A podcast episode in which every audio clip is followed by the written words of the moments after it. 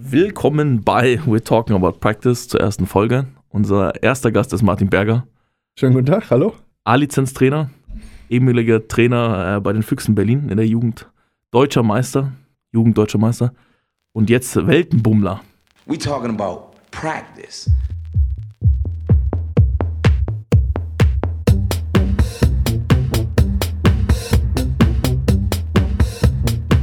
You know, practice,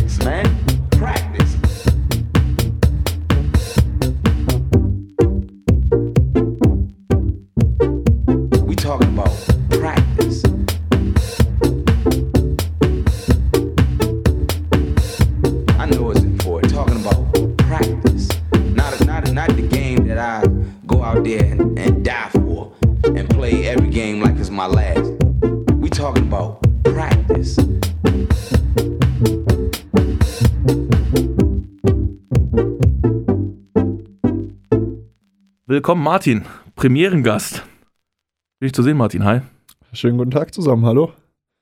Martin, wir haben uns ausgedacht für unseren Podcast. Wir geben den Gästen eine Minute Zeit, um sich selbst vorzustellen, um so ein bisschen deine Projekte auch zu präsentieren und deine, deinen Werdegang. Martin, deine Minu- Minute beginnt jetzt.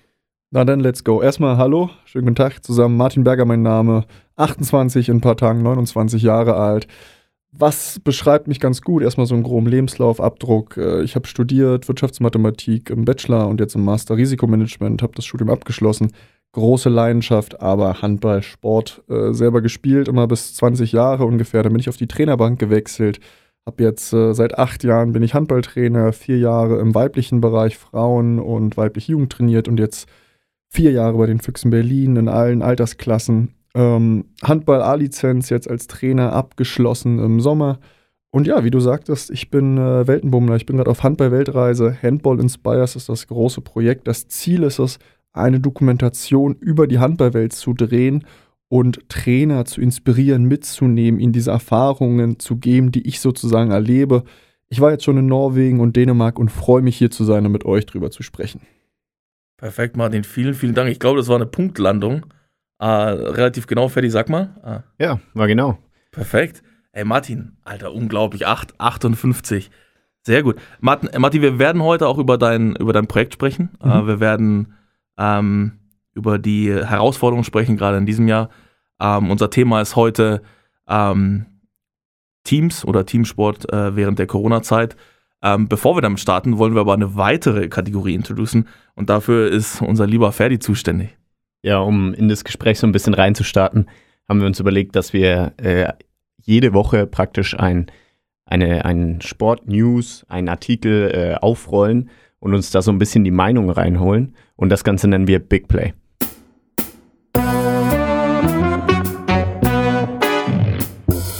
So, das Big Play der Woche ähm, hat natürlich mit der Handball-WM zu tun, die jetzt im Moment ist. Ähm, wir haben hier Gautier Mwumbi, bekannt auch als der Scheck des Handballs, ist da ein bisschen viral gegangen durch das Turnier, ähm, hat auch eine Nachricht von Shaquille O'Neal selbst bekommen, dass, dass er stolz ist, dass er auch im Teamhandball verkörpert wird. Und ähm, Sky hat es äh, so beschrieben, das war passiert. In nur wenigen Tagen entwickelt sich der bullige Kreisläufer zum heimlichen Star bei der Weltmeisterschaft in Ägypten. Seine wuchtige Erscheinung, gepaart mit seinen durchaus vorhandenen handballerischen Fähigkeiten, beschert ihm minütlich neue Follower in den sozialen Netzwerken und begeistert die Fans an den Fernsehbildschirmen. So wie O'Neill. Ja, unglaubliche Geschichte, oder, Ferdi? Er ist eine unglaubliche Geschichte und meine Frage, die sich daraus entwickelt, ist, wir sehen ja jetzt im Moment in allen Turnieren, in den großen Sportarten, dass es immer mehr Teams werden. Diese große WM ist auch eine große Sache und es bekommt aber sehr viel Kritik. Gerade jetzt in Corona hat die Handball-WM unglaublich viel Kritik bekommen. Auch die Fußball-WM oder andere Turniere bekommen da viel, äh, viel, viel ab. Und da ist die Frage, jetzt hat man natürlich solche, solche Menschen, den, den Shaquille, den El Gigante des Handballs, der da sein Traum leben darf, einmal Mikkel Hansens Headband klauen darf und so weiter. Äh, der lebt da seinen großen Traum, ist beim Turnier dabei. Sowas wäre natürlich nicht möglich, wenn die Teams weniger, wen, wenn es weniger Teams geben würde und die Spieler einfach nicht dabei sein könnten. So, und da will ich jetzt mal eure Meinung dazu hören. wie ihr zu den Turnieren steht und vor allen Dingen zu der Teamerweiterung, die ja aber auch sehr unspannende Spiele mitbringt, die einfach sehr einseitig sind. Mhm.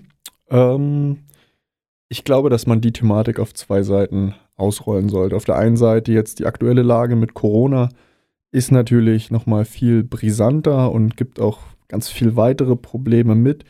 Ich glaube, dass, so wie es in der NBA ja auch äh, gelebt wurde, dass so ein Bubble-Konzept für Turniere und ich habe es ja zum Beispiel auch in Dänemark bei der Euro der Frauen mitbekommen, ähm, so eine Bubble-Konzepte können funktionieren oder nicht können, sondern funktionieren und machen so eine, so eine, so eine Turniere in so einen Zeiten möglich. Das ist, glaube ich, die eine Thematik, worüber wir sprechen sollten. Und die andere Thematik ist ganz klar, blähen wir jetzt unsere, unsere Weltmeisterschaften auf auf 32 Teams, um die anderen Verbände mit dazu zu bringen. Das große Credo, das große Dach dazu ist ja immer, äh, die Politik ist das Geld. Und die zwei Sachen werden wir da, glaube ich, äh, als Argumente auch immer wieder treffen. Ja, ich, ich, muss ehrlich sagen, bin ein bisschen zwiegespalten. Ich finde, ich finde ja, was ganz, ganz wichtig für unsere Sportler, das ist äh, Reichweite. Ähm, ich glaube, umso mehr Leute äh, mit dem Handballspielen anfangen, umso, umso besser für die Sportart selber. Ähm, und da, glaube ich, beginnt gerade so ein bisschen der Zwiespalt, weil spannende Spiele sorgen wahrscheinlich eher dafür, dass Leute anfangen, auch Handball zu spielen selber. Natürlich aber so Ikonen ganz, ganz wichtig sind für gerade Handballentwicklungsländer in, in Afrika jetzt. Ähm, der wird dort in den Medien gewesen sein, der wird dort aufgetreten sein und die werden sich alle gedacht haben, geil, das ist eine tolle Geschichte. Ich, ich glaube, ähm, dass der einzige Grund wirklich ist, dass man diese Turniere aufbleibt, sind gerade Länder, die mit viel Geld dort auch den Weltverband unterstützen. Weil das Kongo jetzt teilnimmt, ist, glaube ich, ganz schön, ähm, so aus Sicht des Weltverbands, aber spielt wahrscheinlich keine wirkliche Rolle. Ähm, aber ich glaube, dass die Kataris, die, die Jungs aus Bahrain, teilnehmen dürfen, ist, glaube ich, für den finanziellen Status des Handballs ganz, ganz wichtig. Jetzt muss ich dir aber gleich dazwischen gerätschen, das geht nicht ums Geld, sondern es geht nur um Stimmen. Weil sich ja dieser, der, der, der IAF ja. Präsident lässt sich ja mit jeder einzelnen Stimme einmal wählen. Und dann ist ja natürlich die Stimme des Kongos genauso hochwertig wie die Stimme des, von Deutschland. Recht, ja. Und das ist der politische Aspekt, der sozusagen gerade im recht, Handballbereich ähm, ja, viele Fürs und Widers hat. Aber ja. das ist ja, ist ja im Fußball gar nicht unterschiedlich. Ich habe mal eine, eine Dokumentation mhm. gesehen, wie Tennisplätze in, in, in Tonga für, für 6 Millionen Euro irgendwie gefördert werden. Dort gibt es aber nur zwei Teams haben vier mhm. Plätze, haben aber nur zwei Teams, die dort, die dort spielen. Ähm, Ferdi, Ferdi, glaubst du denn, glaubst du denn, äh, bist ja selbst Athletiktrainer, ähm, glaubst du, dass die Mannschaft nicht einfach besser werden, dass das jetzt so eine Momentaufnahme ist, dass solche, dass so die L-Gigantes des Handballs einfach, besser werden und dann gar nicht mehr auftreten werden? Ähm, das kann natürlich sein. Ich glaube, dass Handball als Sport an sich äh, unglaublich viel Potenzial hat und sein Potenzial auf jeden Fall nicht ausgeschöpft hat, weil wenn man jetzt mal zu den großen Sportarten in anderen Ländern schaut, hat das oftmals sehr viel mit Athletik zu tun, gerade in Amerika, Basketball, American Football und so weiter sind sehr athletisch ähm, veranlagt. Und wenn ein Sport athletisch veranlagt ist, dann ja wohl Handball. Ähm, verteidigen, angreifen, springen, sprinten, Antritt, abbremsen, alles drum und dran. Ich, ich habe ein bisschen Bedenken bei der WM, ähm, weil ich glaube, dass wir als Handballsport einfach noch nicht so weit sind, um ein gutes Konzept wie die NBA zum Beispiel aufzustellen. Und dass es auch einfach am Schluss am Geld fehlt, äh, um das so hoch professionell zu machen. Deswegen hinterfrage ich da die WM vor allem in Zeiten von Corona sehr. Ich glaube aber, dass generell so eine große WM sehr viel Vorteile mitbringt, um genau den Sport einfach weiterzubringen, um Spieler zu entwickeln und um uns mehr Reichweite zu geben, um Talente aus der ganzen Welt zu holen und der Welt einfach so einen Einblick gibt, okay, das ist Teamhandball, weil gerade jetzt hier ähm, Gautier Mumbi, Mwumbi, ähm, hat in Amerika dafür gesorgt, dass Leute Teamhandball mehr auf dem Schirm haben. Die, die Leute kennen das ja gar nicht, die kennen Handball unter einem anderen, Ge anderen Begriff. Und ich glaube, das war zum Beispiel ein sehr guter Erfolg für den Sport selbst. Es war Tropfen auf dem heißen Stein, weil eigentlich muss man ja sagen, äh, hätte Team USA mindestens drei Spiele gehabt in der Vorrunde. Richtig, ja. Und äh, die sollten ja auch bei, die sollten ja auch bei der ESPN, heißt glaube ich der Sender da, ESPN, ESPN ja.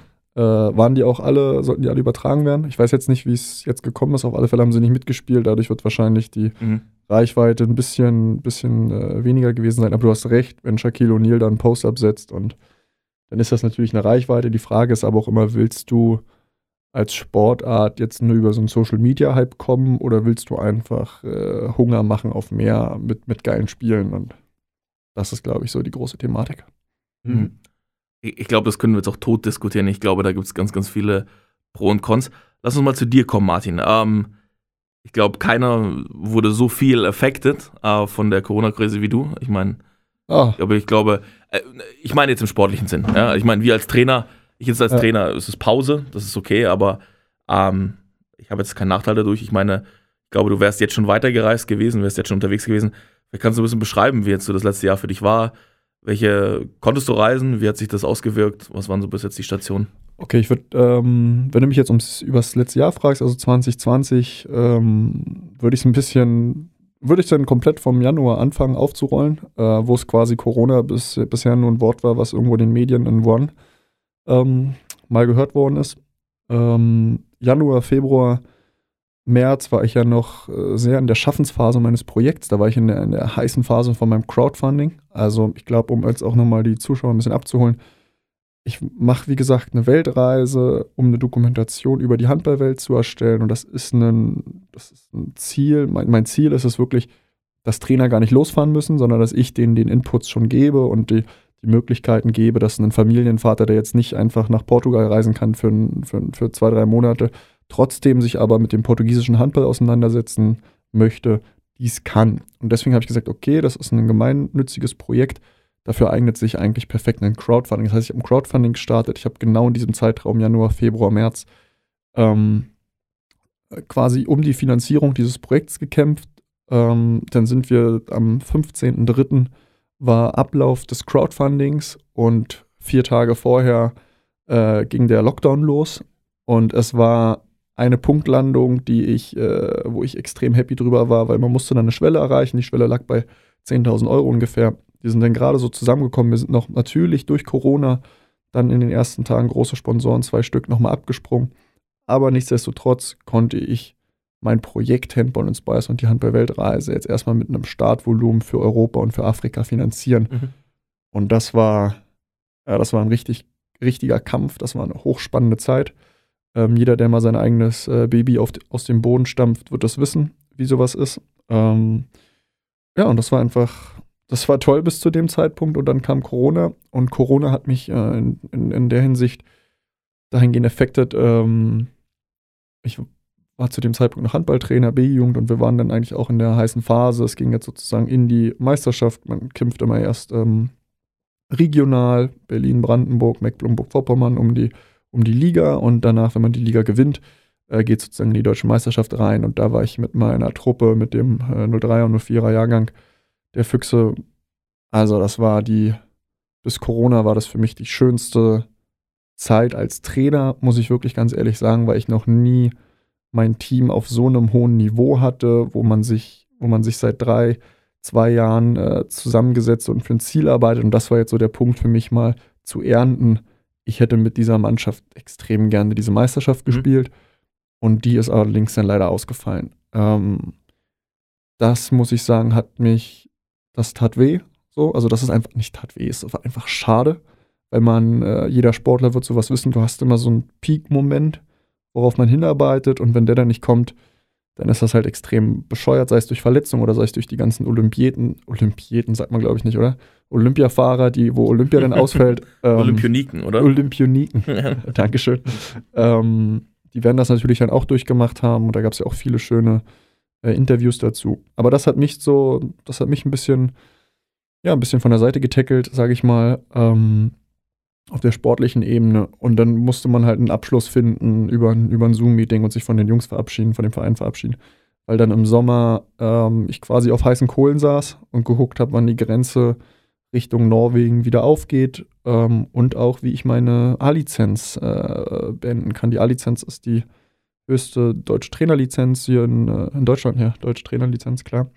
Ähm, und die wurde dann auch durch Corona auch nochmal nach hinten verschoben, weil der Abschluss dieser Lizenz ist, dass man eine praktische, praktische Prüfung macht. Das heißt, du kriegst ein Thema und musst es in zwei Stunden ausarbeiten und musst dann dazu ein Training halten.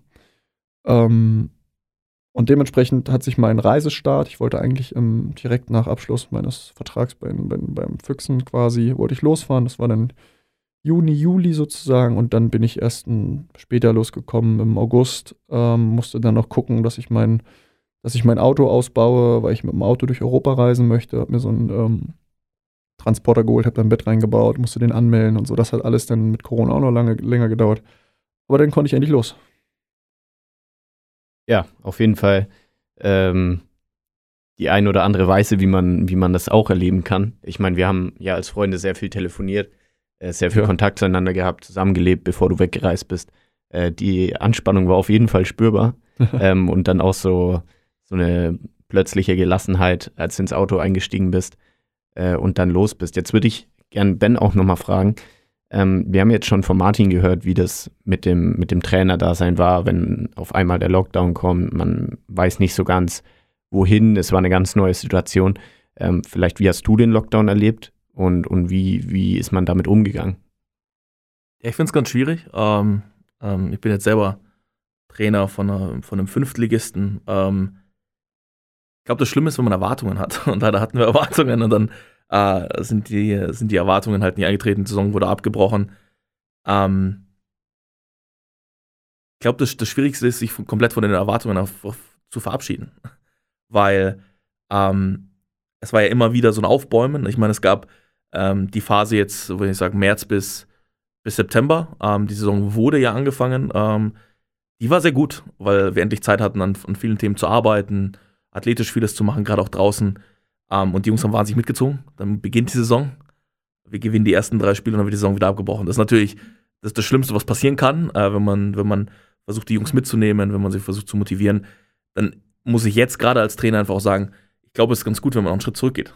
Weil, wenn jetzt zum dritten Mal wieder ein Lockdown beginnt ähm, und der dann dementsprechend noch länger gezogen wird, einfach weil einfach die Angst vor Mutation, vor, ähm, vor, ja, vor einfach dem Wiedererstarken des Virus einfach zu groß ist, ähm, glaube ich einfach, dass man jetzt einen Schritt zurückgehen muss und das einfach akzeptieren muss. Und ich glaube auch den Spielern jetzt ein bisschen Freiraum geben muss zum gewissen Grad ähm, und den Druck ein bisschen runternimmt. Ähm, das finde ich am schwersten, muss ich sagen. Äh, finde es immer ganz gut, wenn man ein Ziel hat und darauf arbeiten kann und den Jungs auch was an die Hand geben kann.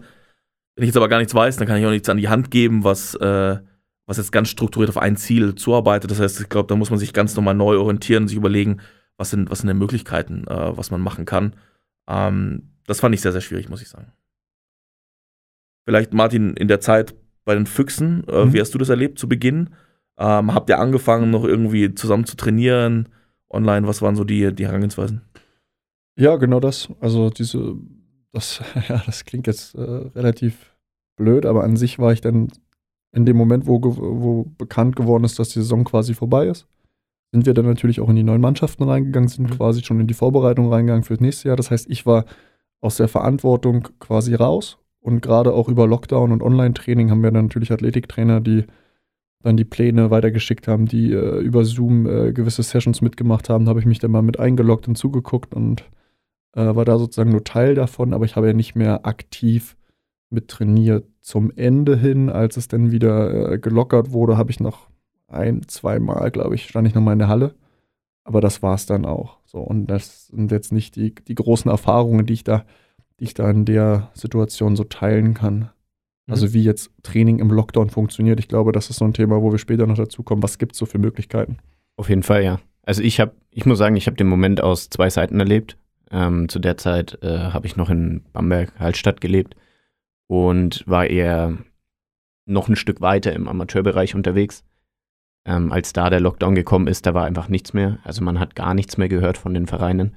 Äh, was hier anders war, ich weiß, äh, Ben, wir waren im Kontakt relativ viel. Was kann man denn jetzt machen? Ähm, wie können wir die Spieler halbwegs auf dem Laufen halten? Und ich glaube, da geht jeder ein bisschen, bisschen verschieden mit der Situation, äh, mit der Situation um, was das Ganze, glaube ich, unglaublich schwierig macht, so eine generelle Lösung anzubieten. Mhm.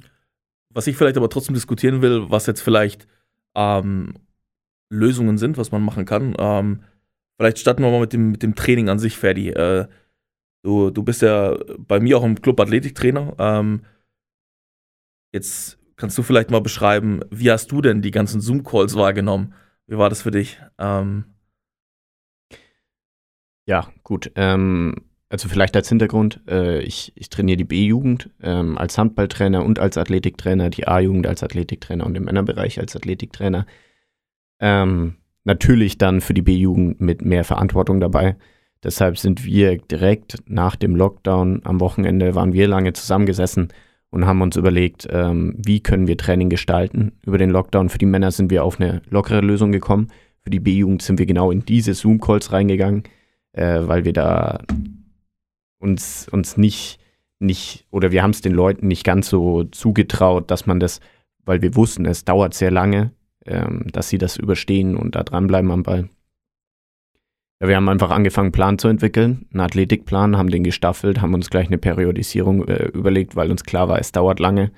Das heißt, wir haben uns da vier Monate gleich rausgenommen, haben uns überlegt, wie können wir da zuarbeiten, dass die Leute einfach am Ball bleiben, haben mit Zoom-Calls gestartet, mit äh, Mannschaftsevent gestartet und so weiter, einfach um die Leute weiter an die Mannschaft, in die Mannschaft zu integrieren, an die Mannschaft zu binden um da weiter äh, ins Training zu gehen. Das war eigentlich der ganze Hintergrund, einfach nur weiter trainieren, nach einer Periodisierung vorgehen, also nach einem klaren Leitfaden und immer wieder mit Events unterstützen.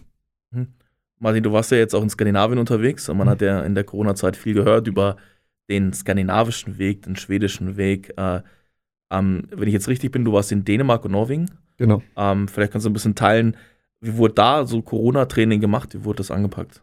Ja, ähm, an sich muss man sagen, dass zu der Zeit Norwegen und Dänemark überhaupt nicht betroffen waren. Mhm. Also äh, zum, ich erinnere mich noch ganz gut, ich hatte die Situation halt im Anfang November, habe ich überlegt, okay, kann ich weiterreisen oder nicht aus Dänemark jetzt nach Holland?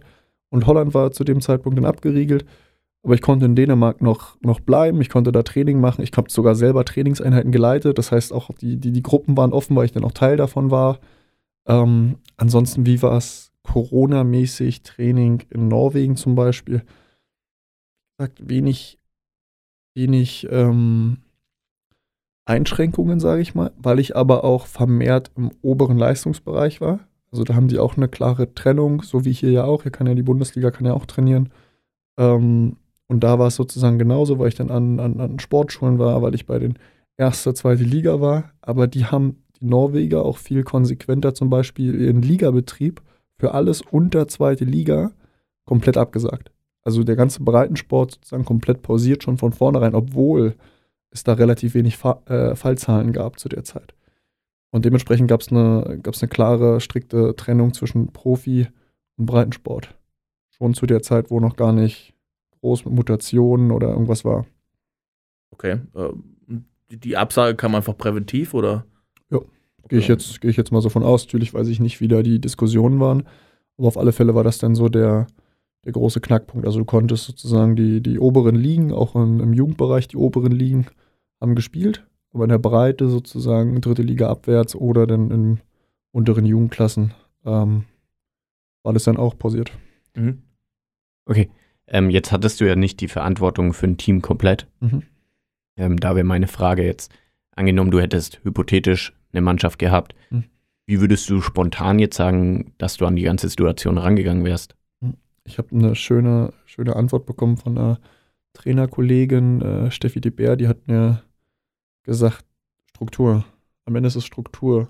So, und das wäre, glaube ich, so etwas, was ich für mich übernehmen würde. Also ich finde es unheimlich wichtig, jetzt seinen Spielern eine Struktur mitzugeben, weil viele Bereiche, die strukturell einem jungen Menschen Halt geben, gerade wegbrechen. Schule, Freundeskreis. Das heißt, wirklich gucken, ich habe regelmäßige Termine und ich habe regelmäßige Treffen ich bin jetzt bei so einer langen Zeit natürlich auch nicht der große Freund davon, jetzt, wir müssen jetzt Athletik und wir müssen, müssen, müssen. Ich glaube, es muss ein bisschen weg von diesem Müssen kommen und es muss ein bisschen wegkommen von dieser athletischen Entwicklung. Es geht jetzt ganz groß darum, diesen Vorteil, den wir haben als Mannschaftssportart, den zu leben und mit seinen Teammates sozusagen wirklich zusammenzubleiben und gemeinsam durch diese Zeit zu gehen. Und das kann ganz viele Inhalte haben. Neben Athletiktraining kann es aber auch, ja, wie soll ich sagen, so, so nach dem Prinzip von Hügge. Das ist zum Beispiel was, was mich in Dänemark begeistert hat. Das kannte ich vorher nicht, viele kennen das. Äh, kurze, kurze Erklärung dazu: Hügge ist einfach aktive Freizeit. aktive Freizeit, also aktiv was Kreatives zusammen machen und, und gemeinsam zusammen eine Zeit verbringen und was zusammen erarbeiten, zum Beispiel handwerklich irgendwelche Dinge lösen oder irgendwelche Probleme lösen im Haus oder oder generell so eine Sache. Und das finde ich einfach total spannend und werde ich auch für meinen weiteren Weg mitnehmen.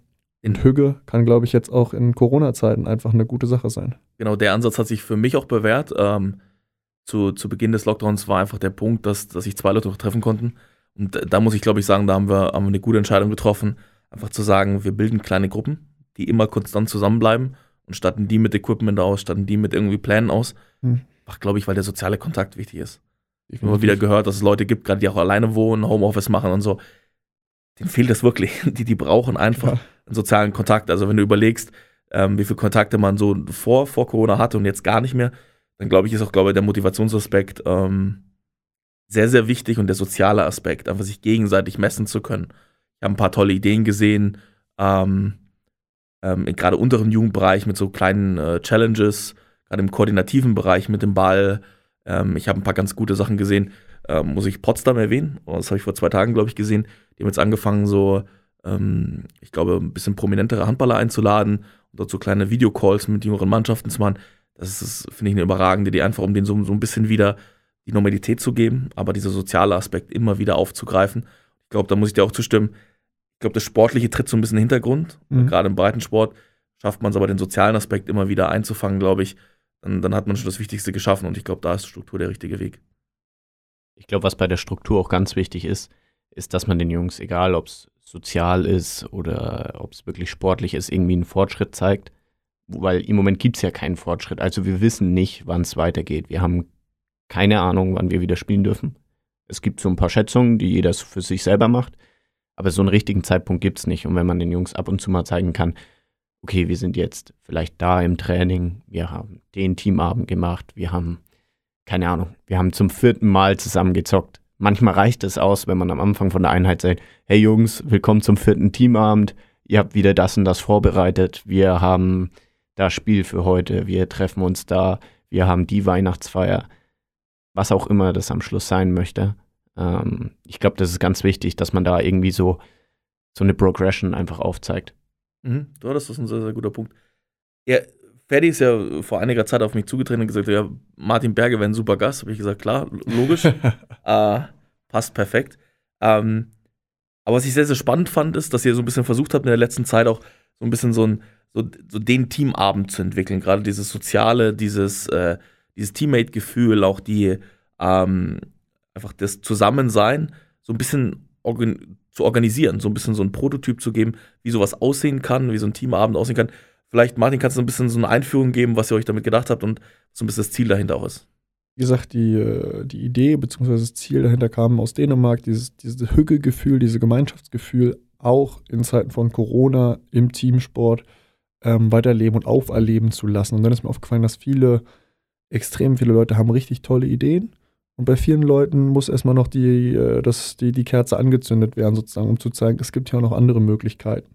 Und das ist jetzt der Überlegung unseres Teammates-Abends, sage ich jetzt mal. Oder ich glaube, steht der Name jetzt eigentlich schon fest? Ja, nee, ich glaube jetzt Teammate. schon. Ne? Jetzt Teammate, schon, ja. Teammates-Abend. Ähm, und es geht am Ende geht's darum, dass man mit seiner Mannschaft zusammenkommt und dass man, dass jeder einen kleinen Teil zu etwas Großem mitbringt und mit beisteuert. Das heißt, wir teilen die Mannschaft in, ich sag mal, im Handball hast du sieben Positionen, sieben kleine Gruppen auf, äh, Positionen arbeiten zusammen und jede Gruppe kriegt eine kleine Aufgabe, wo er dann mit den anderen zusammen interagieren kann beim Zoom-Meeting und so ja eine gute Stimmung erzeugt und ein Teamgefühl erzeugt und vielleicht auch, man kann das Ganze dann auch ausweiten und in die, ich sag mal, in die fachliche Richtung zum Beispiel entwickeln. Man könnte das äh, hochtaktisch nehmen oder technisch sehen und wirklich fachliche Aufgaben stellen. Man könnte das aber auch auf einer spaßigen Ebene sehen.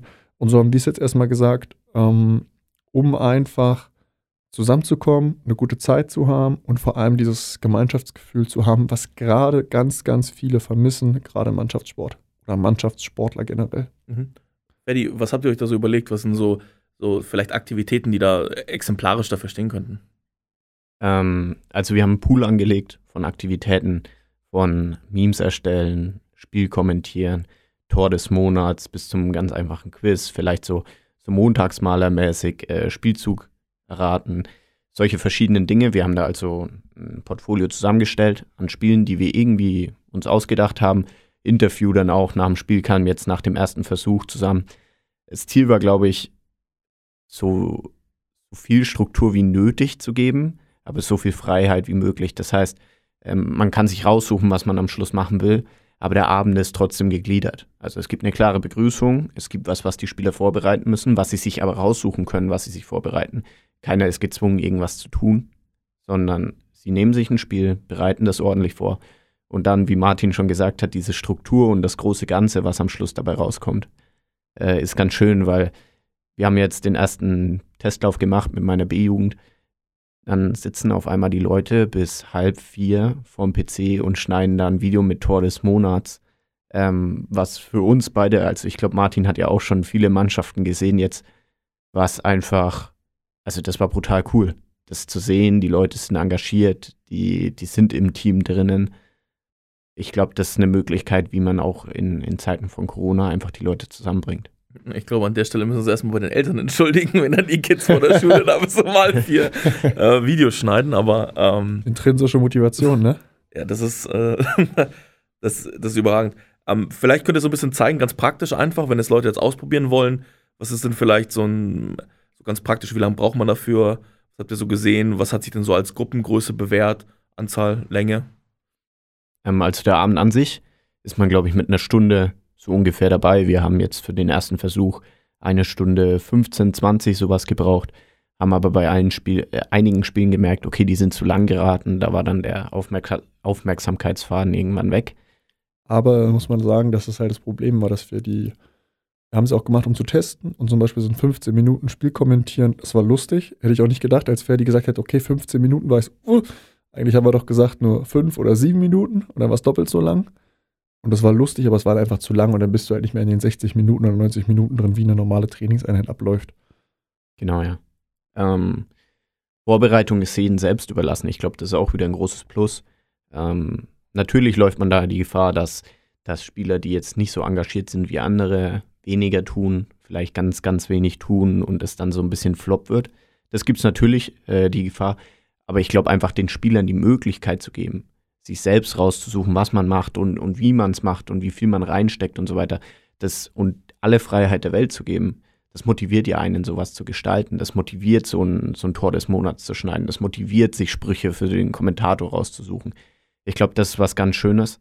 Ähm, der Ablauf ist trotzdem klar. Man hat irgendwie am Schluss eine Stunde Spiel, die man verwenden kann. Und es, es bringt so ein bisschen frischen Wind einfach in die Sache, habe ich das Gefühl gehabt. Ich glaube, was Ferdi auch noch dadurch auch immer gesagt hat, ist es halt komplett frei. Es gibt auch, man kann es machen, dass man irgendwas gewinnen kann oder so.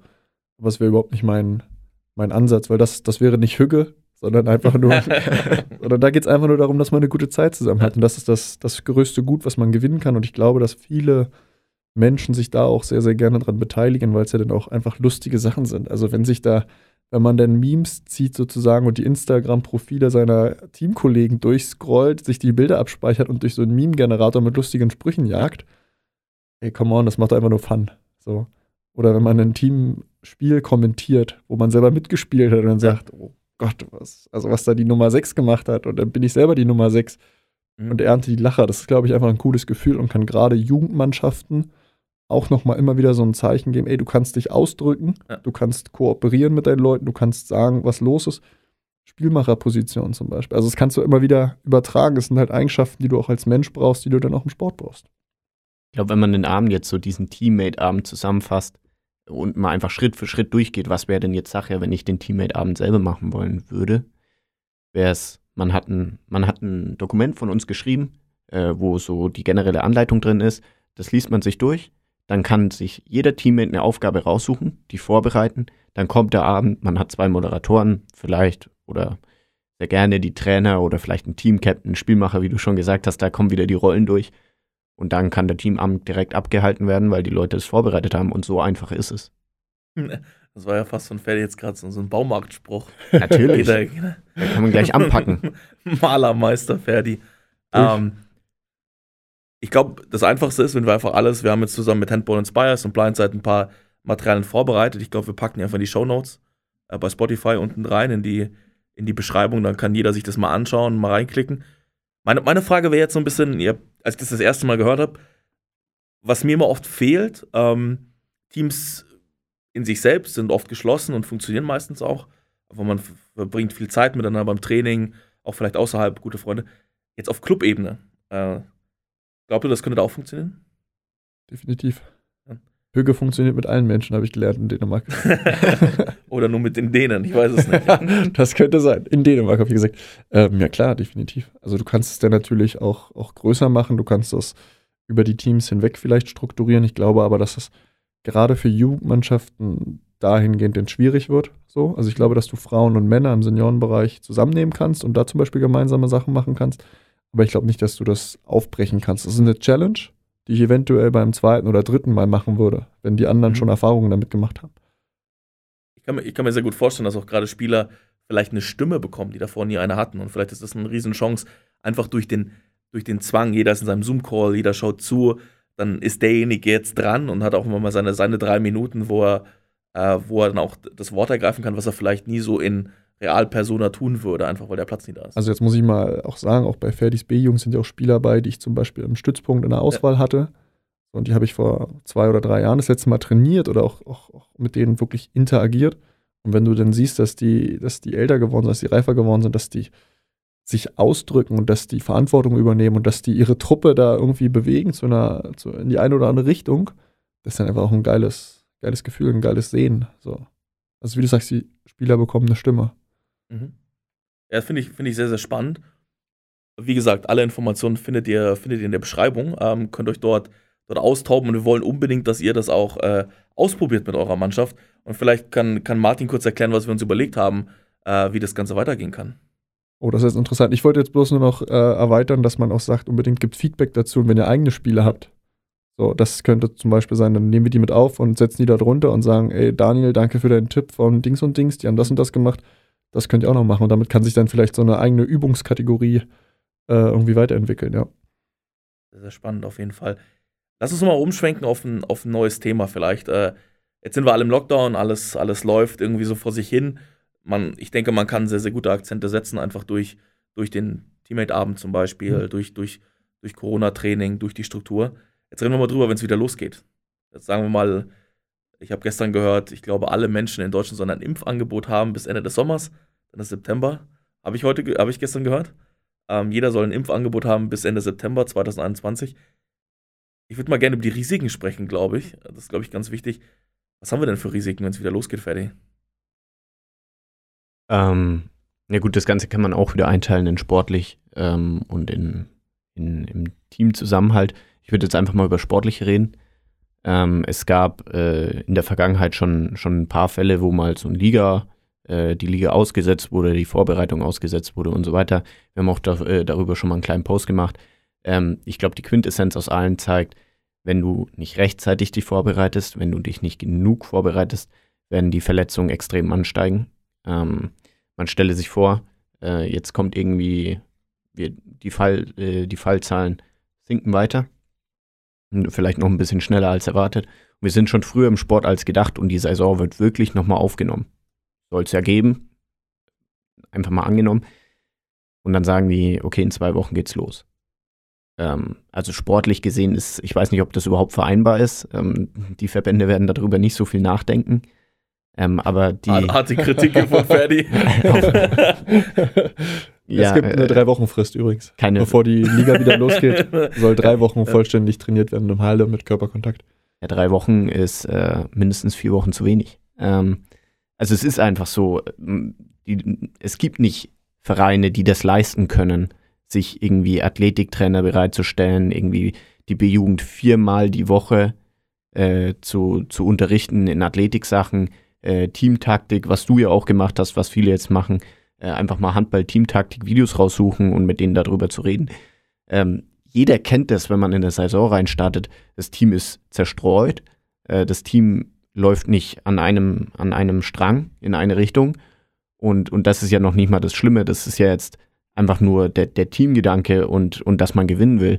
Ähm, wenn dann aber auf einmal die Athleten wegbrechen und du hast vielleicht das eine Talent im Verein, auf das jeder baut, dass es später irgendwann die ersten Männer äh, voranbringt und vielleicht die Liga hochbringt. Wenn das dann auf einmal hier einen Kreuzbandriss hat, ähm, dann, dann will ich nicht in der Haut vom Verein stecken. Was Also- würdest du denn empfehlen? Also, was wäre jetzt so eine praktische Anweisung, wenn du sagst, morgen, morgen dürfen alle wieder in die Halle? Was würdest du empfehlen? Gut, ähm, ich glaube, dann ist die Erholung das Wichtigste überhaupt. Ich glaube, dass man, man wird in den Trainingsalltag zurückkommen. Man muss das natürlich, man kann jetzt nicht mit viermal Training reinstarten. Man sollte das vielleicht langsam einfach steigern und dann die Erholung so gut nutzen wie möglich, alle Möglichkeiten, die man hat, äh, wie auch immer die Möglichkeiten sind, je nachdem, wie professionell man wahrscheinlich arbeitet, äh, auszunutzen ähm, und da einfach vielleicht nach dem Training hingeht, äh, meditiert, den Körper runterfährt, so früh es geht, einfach um die Erholungsphase zu steigern und das Training erstmal langsam zu steigern, damit man da wirklich gut vorbereitet ist. Ich glaube nicht, dass man direkt an irgendwelche Gewichte rangehen muss. Ich glaube, man muss die Leute einfach langsam an den Sport selbst heranführen, die Belastung hochfahren und sich dessen bewusst sein, dass es jetzt wieder losgeht. Ich glaube, dieses reine Bewusstsein auch beim Athleten selbst, äh, jetzt nicht in die erste Aktion mit 120 Prozent reinzugehen, ist ganz wichtig und da so die Stimmung einfach anzupassen und dann langsam bis zum Spiel hochfahren. Und wenn das Spiel da ist, dann will man wieder auf diesen 100 Prozent sein. Und ich glaube, das ist Herausforderung genug am Schluss. Ich habe eine, ich jetzt keine Mannschaft oder sowas in der Art und Weise, aber wenn ich jetzt vierte Liga, fünfte Liga, sechste Liga oder irgendwie im Breitensport in der Jugend arbeiten würde oder generell im Jugendsport, würde, glaube ich, zwei oder drei Wochen würde ich nur spielen. Also ohne groß irgendwie eine zielgerichtete Aufgabe. Ich würde einfach spielen. Ich würde Fußball spielen zum Beispiel und dann nicht, dass, dass es dann voll Fußball wird mit vollem Kontakt oder so, sondern nur, ähm, es darf nur der ein Tor schießen, der, dann, dann spielst du noch Handball rum und der, der einen Ball in der Hand hat, darf ein Tor schießen. So. Und damit ist dann dieser Athletikanspruch relativ gering, aber dieser Denkanspruch viel höher und dann offene Spiele, weil so kann sich jeder dosieren. Klar, man muss es steuern, weil äh, wenn die Spielerinnen wieder zurückkommen in die Halle, dann wollen die ja Gas geben. Das heißt, man muss da vielleicht ein bisschen auf die Bremse treten.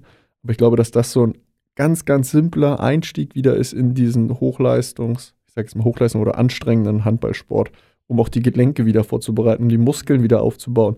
Also, ich mache jetzt schon lange keinen Sport mehr, aber man, wir haben alle Muskeln verloren in der Zeit. Auch einfach durch die fehlende Bewegung. So, und das sind, glaube ich, Themen, die sind so essentiell, die sich wieder über langsames Heransteigern, vielleicht über Spiele eventuell entwickeln lassen. Ich glaube, da hört man so richtig, dass Martin keine Mannschaft mehr trainiert, weil mir blutet das Herz als Trainer, wenn ich mir denke, wir machen jetzt seit zwei Wochen, es geht wieder los nach sechs Monaten und dann erzähle ich erstmal allen, ja, wir spielen jetzt erstmal zwei Wochen. In zwei Wochen ist das nächste Spiel. Ja, aber wenn du drei Wochen noch gesunde Spielerinnen haben Ich weiß, ich weiß, ja. Wo, ja. Vielleicht ist der Ansatz, der aus dem ersten Lockdown so ein kleines Takeaway war, dass man die, die Gruppen wurden eingeteilt, in, zumindest hier in Deutschland, äh, du durftest eine begrenzte Anzahl von Spieler haben, mit denen durftest du Sport machen. Ich denke, da haben wir zu einer ganz guten Lösung gefunden und ich könnte mir vorstellen, dass sowas wieder kommt. Vielleicht kannst du, Ben, mal kurz berichten, wie wir das bei den ersten Männern gemacht haben, wie wir vorgegangen sind, um die Leute wieder auf den Sport vorzubereiten, mhm. eben mit diesem Gruppenprinzip. Ich, ich glaube, es war, waren einfach dazu gezwungen, die Mannschaft zu teilen, ähm, einfach durch die Regelungen selbst. Ich glaube, was ganz wichtig war, sich einfach die Zeit zu nehmen, für den athletischen Bereich wieder Zeit zu schaffen. Einfach einfach ganz strukturiert an, an individuellen Sachen noch zu arbeiten und auch mal einfach den Mut zu haben, zu sagen, wir machen eine Einheit nur Athletik oder spielerisch mit, mit Läufen, mit verschiedenen Sachen, wo man, wo man die Belastung einfach auch nicht zu hoch fährt. Ähm, und dann gibt es Einheiten, wo man mit dem Ball was macht und gerade spielerisch arbeitet. Das klar zu trennen. Weil dann, dann als, als Trainer, glaube ich, gerade im Amateursport ist es schwierig, in der Trainingseinheit selber festzustellen, wie weit man schon gegangen ist und wie viel man noch gehen kann glaube, diese Trennung einfach in separate Einheiten, die vielleicht nur 60 Minuten gehen, ist an sich schon mal gut. Weil man dann selbst sich auch so ein bisschen die Grenze setzt, wie viel gehe ich, was mache ich. Ich glaube, wir haben dann äh, angefangen, ganz, ganz viel in, in, technischen Gruppen zu arbeiten. Das war auch ein guter Schritt. Ähm, was ich gemerkt habe, was sehr gut funktioniert, ist, limitiere einfach die Wurfanzahl. Limitiere die, die, die, die Anzahl der Aktionen. Und ich glaube, wenn man einfach sagt, äh, der, der Spieler muss nicht äh, 230 Würfe nehmen, dass er besser wird, sondern versuchen einfach Trainingsformen zu finden, wo man zu Beginn, ich glaube, einen kognitiven Ansatz hat, wo man sagt, du musst dir äh, zwei, drei Bälle fangen, hast dann eine Bewegung, hast dann einen Wurf. Und genau dort, auf diesem, auf diesem Wurf soll der Fokus liegen, um dort wieder ganz gezielt zu korrigieren. Ich habe persönlich auch die Erfahrung gemacht, einfach zu sagen, nimm ein Trainingsziel und das baust jetzt über die nächsten drei, drei Einheiten auf und, und gibst dem Spieler so eine kleine Reise mit. Äh, das, das hat im athletischen Bereich ganz gut funktioniert, aber gerade auch im spielerischen Bereich, zu sagen, es gibt eine Sache, da wollen wir jetzt besser werden und wir erzählen die Geschichte über mehrere Trainingseinheiten. Das war, das war so ein bisschen so eine, so eine, so eine Geschichte, die der Spieler versteht, wo er sagt, okay, das ist jetzt mein Job, das mache ich. Und damit schafft man es, glaube ich, ganz gut, einfach ganz, ganz systematisch die Belastung nicht zu hoch zu fahren, aber trotzdem Trainingseffekt zu erzielen, weil ich glaube, der Spieler einerseits will ja wirklich, er will ja unbedingt, er ist ja leistungsbereit, äh, man muss mal gucken, dass er nicht zu hoch fährt, das heißt einfach kleine Ziele setzen, die sind dann aber am Ende des Tages erreicht. Und man hat halt einen gesunden Spieler, ich glaube, das ist ganz, ganz wichtig. Gesunden Spieler ist immer wichtig. nee, also das ist, das war so ein bisschen unsere Erfahrung. Ähm, ich glaube, jetzt wird es nochmal schwieriger, ähm, weil, glaube ich, keiner wirklich glaubt, dass es dann zu Ende ist. Also, wenn es jetzt wieder losgeht, dann, dann, ist man ja fast schon konditioniert jetzt über die letzten, weiß ich nicht, ein Jahr, eineinhalb Jahre dann, dass es dann wieder einen Lockdown gibt im Winter. Mhm. Das heißt, ich glaube, jetzt wird es nochmal spannend und vielleicht kann Martin ein bisschen teilen. Was, was glaubst du, sind jetzt nochmal neue Wege, vielleicht mal so einen ganz neuen Impuls zu setzen? Hast du ganz, da eine Idee? Ganz interessante Frage. Ich glaube, dass man bei, ich glaube, man muss man den Mannschaftssport an sich neu definieren, vielleicht für einen neuen Zeitraum. Dass es nicht um Wettkämpfe geht. Dass andere Themen jetzt eine, eine viel höhere Rolle spielen, dass es um vielleicht individuelle persönliche Weiterentwicklung geht, jetzt viel mehr als über die nächsten Punkte oder dass es jetzt wieder Spielen geht, sondern dass man einfach sagt, also erstmal diese Akzeptanz schaffen. Du hast es ganz am Anfang des Podcasts gesagt, diese Erwartungen und Realität, das ist ja ein großes Thema, mit dem habe ich mich jetzt auch äh, viel auseinandergesetzt, dass man die Erwartungen einfach ähm, von diesem Mannschaftssport, diesem Wettkampfsport eventuell abzieht, die Gemeinschaft in den Vordergrund rückt und auch diese sportliche Aktivität an sich in den Vordergrund rückt. Ähm, das ist auf alle Fälle ein Thema. Ich weiß nicht, ob wir es jetzt auch noch mal ein bisschen äh, Makro, im, im Makrowesen, sage ich mal, was, was, wie geht es mit den Vereinen weiter? Was passiert jetzt zum Beispiel? Ich habe gerade mit einer Kollegin gesprochen, die hat mir erzählt, ja, also Austritte sind an sich nicht das große Problem, aber Eintritte. Also in ja. die Vereine ja. kommen jetzt keine neuen, äh, keine neuen äh, Spielerinnen und Spieler rein. Und du meinst also, die Konsequenzen spürt man nicht jetzt, sondern in fünf Jahren. Das könnte passieren, ja. definitiv. Aber, und das muss ich auch sagen, ich glaube, man darf auch diese Schwarzmalerei und jetzt, jetzt brechen uns die Eintrittsgelder und jetzt brechen uns die Vereinsmitgliederzahlen äh, weg. Das glaube ich nicht. Ich glaube sogar, dass es langfristig, ich glaube, dass der Mensch Lust hat auf Bewegung, ich glaube, dass der Lust hat auf Gemeinschaft und das ist jetzt wieder so eine Situation, dass junge Menschen merken, wie, wie viel Spaß es macht, Eltern merken, wie wichtig das ist, dass mhm. Kinder Bewegung haben, dass Kinder in eine Gemeinschaft kommen. Das heißt, die werden vielleicht ihre Kinder noch viel stärker in die Sportvereine schicken und dass daraus über diese Erfahrung, ich sag mal so eine, äh, es gibt ja auch zu Kriegszeiten Kriegsmüdigkeit, dass die Generationen danach extrem friedfertig sind und so ist jetzt vielleicht eine Situation gegeben, dass Eltern äh, Faulheit sozusagen, ich sag jetzt mal Bewegungsfaulheit bestrafen wollen und ihre Kinder jetzt noch mehr zum Sport schicken und dazu äh, das einfach bewusster ist. Das könnte passieren. Ähm, das heißt, du würdest den Verein eher eigentlich jetzt sagen, jetzt müsst ihr euer Best Game abliefern, gerade wenn es wieder losgeht, einfach weil jetzt die Chance da ist, noch mehr Leute zu erreichen? Das ist genau so formuliert, genau mit dem, Elia, äh, äh, mit dem Elan, wie du es gesagt hast. Vereine müssen sich jetzt aufstellen, müssen sich jetzt an die Grundschulen gehen, müssen jetzt gucken, ey, das und das und das können wir euch bieten. Sie müssen sich jetzt aber, vielleicht ist jetzt auch die Zeit, sich zu hinterfragen, ey, wir haben das und das gemacht in den letzten fünf Jahren, wir hatten den und den Output was müssen wir anders machen? Okay, wir müssen vielleicht gucken, dass wir da noch eine, eine, eine, AG zum Beispiel aufziehen oder so. Lass uns doch jetzt mit den Schulen sprechen, die haben jetzt auch Zeit. Ähm, jetzt muss man das Game abliefern. Genau jetzt. Ich habe noch eine Frage. Vielleicht, äh, weil wir jetzt schon langsam so ein bisschen zum Ende des Podcasts kommen. Ich habe gerade eine, eine, Grafik gesehen vor, vor zwei Stunden. Da ging es, wo kommt das dänische Team her? Ja. Also die, die sind jetzt gerade Weltmeister zum äh, wiederholten Mal jetzt geworden am Sonntag, ähm, wo kommt es her? Und die waren überall verstreut über das ganze Land. Mhm. Kleine Vereine. Ich habe persönlich die Erfahrung gemacht, gerade in, in, Großbritannien, dass dieses Vereinswesen in Deutschland schon was ganz, ganz Besonderes ist. Vielleicht kannst du so ein bisschen noch einen Einblick geben, jetzt zum Ende. Äh, wie ist es in Skandinavien und wie ist es da vielleicht organisiert? Vielleicht da ein kleiner Einblick, der, den du geben kannst. Ja? Da könnten wir jetzt mal einen weiteren Podcast aufnehmen. Ja. Ähm, kurzen Einblick, so wie du sagst. Äh, gerade Dänemark zum Beispiel, bestes Beispiel. Dezentralisierung kollektives Miteinander. Es geht nicht darum, dass, dass der eine Club äh, gewinnt und alles, alles, alles gewinnt sozusagen und sich da eine Machtkonzentration bildet, sondern jeder hat seine Teilhabe, jeder, jeder ist daran interessiert, natürlich selber zu gewinnen, sein bestes Game abzuliefern, aber auch zu gucken, dass es links und rechts äh, allen gut geht. Das ist so dieses Kollektive aus dem Skandinavischen. Da kann ich auch jedem mal diese 16 Punkte vom äh, Jan de Lorven also das Jantes Law, Jantes Gesetz, ähm, zur Hand geben oder raten, sich das durchzulesen, dann versteht man das einfach, was sozusagen in Skandinavien abgeht. Und man sieht einfach, dass es erfolgreich ist. Jetzt ist zum zweiten Mal in Folge zwei skandinavische Teams in einem Handball-WM-Finale. Mhm. Gut, vielleicht die letzte Kategorie, und da würde ich Ferdi nochmal das Wort geben. Wir haben uns überlegt, ähm, wir machen ja alle Sport, weil wir, weil wir, weil wir es erreichen wollen. Also ich glaube, es gibt keine, für mich keine schönere Freizeitbeschäftigung. Und vielleicht, Ferdi, das, das letzte Wort gehört dir, die letzte Frage gehört dir. Sehr schön, große Ehre. Ähm, wir haben festgestellt, dass, dass jeder äh, einen sportlichen Traum hat.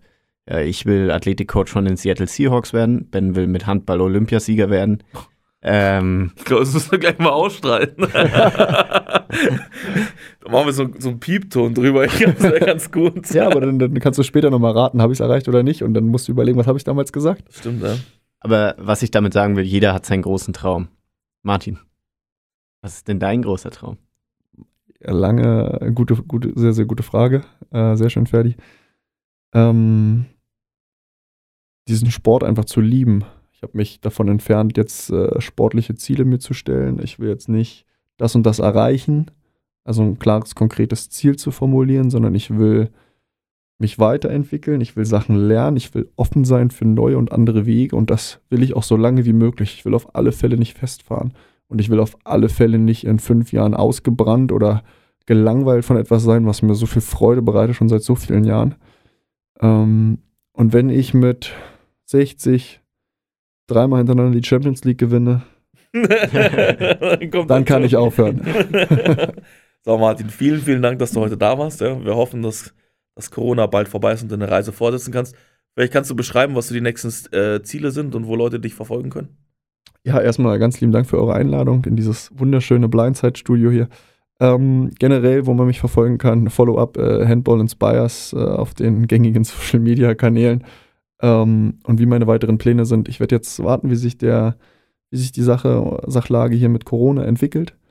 Ich werde gucken, ob ich eventuell, wenn es möglich ist, weil Deutschland macht ja gerade einen sehr guten Weg mit den Fallzahlen und dass es hier vielleicht wieder aufwärts geht, dass ich dann erstmal gucke, dass ich in Deutschland mir ein paar Trainer angucke, Bundesliga dort und dort reinschnuppere, in die Jugendakademien. Hier gibt es ganz viel noch zu sehen, auch in unserem Land, was ich mir gerne anschauen würde.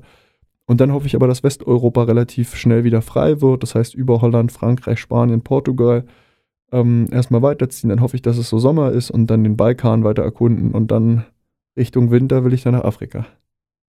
Martin, das ist das Schlusswort. Vielen, vielen Dank, dass du da warst. Vielen Dank fürs Zuhören und wir, wir sehen uns nächste Woche. Vielen Dank. Ciao, ciao.